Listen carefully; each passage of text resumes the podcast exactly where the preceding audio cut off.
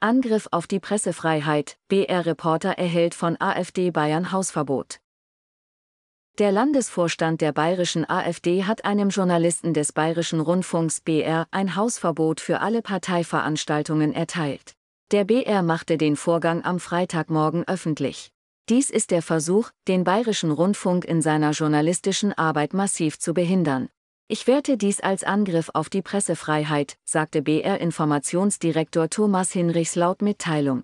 Mit dieser radikal ablehnenden Haltung trete die AfD Bayern die Rundfunkfreiheit mit Füßen, ergänzte der Vorsitzende des Bayerischen Journalistenverbands, Harald Stocker.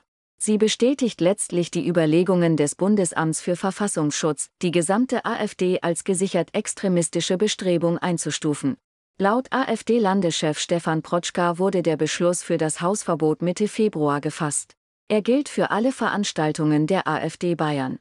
Begründet wird der Beschluss, der der deutschen Presseagentur vorliegt, wie folgt absichtliche Verbreitung von Falschinformationen, Beleidigung von Mandatsträgern, Anstiftung zur Herausgabe von Partei- und fraktionsinternen Informationen.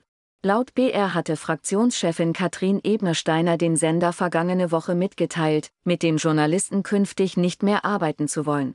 Er habe ihr gegenüber eine beleidigende und völlig unangemessene Äußerung gemacht. Ein Sprecher der Fraktion sprach auf DPA-Anfrage von ehrverletzenden Äußerungen. Vom BR heißt es, dafür gebe es keinen Beleg. Der Reporter weise den Vorwurf entschieden zurück und habe eine entsprechende eidesstattliche Versicherung abgegeben.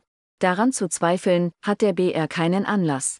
Einen Eingriff in die Pressefreiheit sieht Landeschef Protschka nicht, andere Mitarbeiter des Senders seien ja gern gesehen. Würde man kritische Berichterstattung verhindern wollen, hätte man die Zusammenarbeit mit dem Reporter schon vor Jahren einstellen können, ergänzte der Fraktionssprecher. Für BR-Chefredakteur Christian Nitsche liegt jedoch die Vermutung nahe, dass der BR-Kollege, der seit fünf Jahren über die Partei berichtet, mundtot und sein Informationsnetzwerk in der AfD kaputt gemacht werden soll.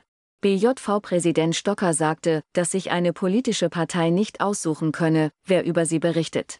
Andernfalls würden Parteien jeden Journalisten rausnehmen, der kritisch arbeitet und gute Kontakte hat.